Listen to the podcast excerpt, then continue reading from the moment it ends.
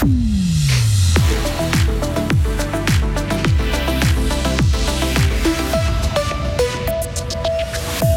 Valentin Guillot a réalisé son meilleur résultat de la saison au championnat du monde de motocross GP.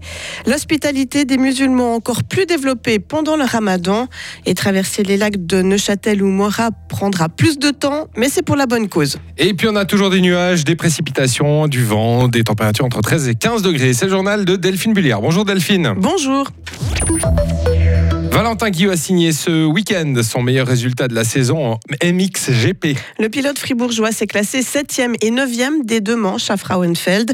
Au classement général, il a pris le 7e rang, ce qu'il n'avait plus réussi à faire depuis 2016. Son autre point de satisfaction, c'est d'avoir pu rivaliser avec les teams d'usine qui bénéficient de bien plus de moyens.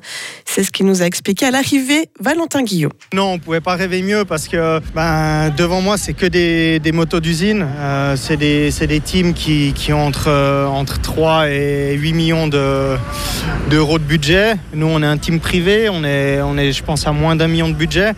Et puis rivaliser avec les teams d'usine, c'est juste incroyable. Valentin Guillot poursuivra le championnat MXGP dimanche prochain en Italie.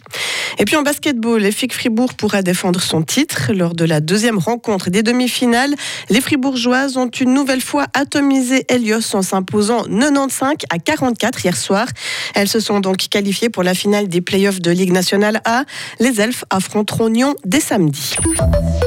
Les bateaux de la LNM naviguent désormais moins vite. Ils voguent à 18 km/h au lieu de 20 depuis vendredi passé. Cette diminution vise à réduire les émissions de CO2 que dégagent les navires.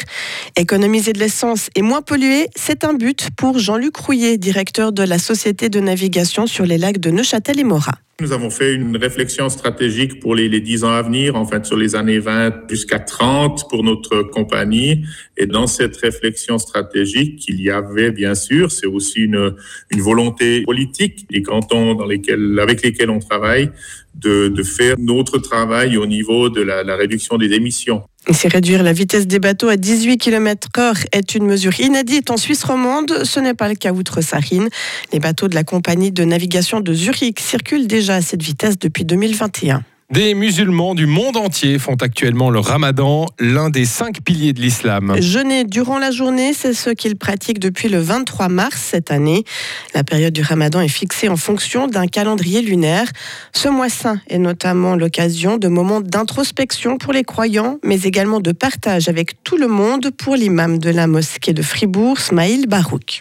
Les fêtes musulmanes restent des fêtes musulmanes. Donc, euh, en fait, euh, quand il y a des, les fêtes musulmanes, on invite, euh, ses voisins. D'ailleurs, c'est recommandé, c'est recommandé en tant que musulman, c'est de s'occuper, de bien s'occuper de ses voisins, quelle que soit leur origine, quelle que soit leur, leur, religion. Donc, même pendant Ramadan, on peut inviter nos voisins à partager nos repas. On peut aussi les inviter à partager nos fêtes. On vit au quotidien avec nos voisins et on s'occupe de nos voisins, même s'ils ne sont pas musulmans, au quotidien toute l'année. Donc on ne va pas attendre une période pour les inviter à fêter avec nous la fin du ramadan ou bien une autre fête musulmane.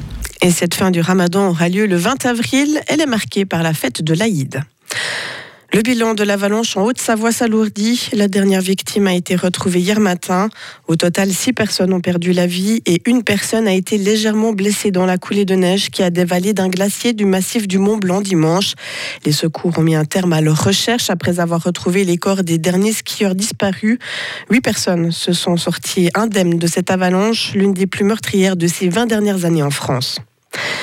L'accès à la pilule abortive doit être garanti aux États-Unis. Fort de cet avis, le gouvernement américain a adressé une demande en ce sens hier à une cour d'appel fédérale. L'avenir de cette pilule abortive est plongé dans l'incertitude plus de 20 ans après son autorisation dans le pays.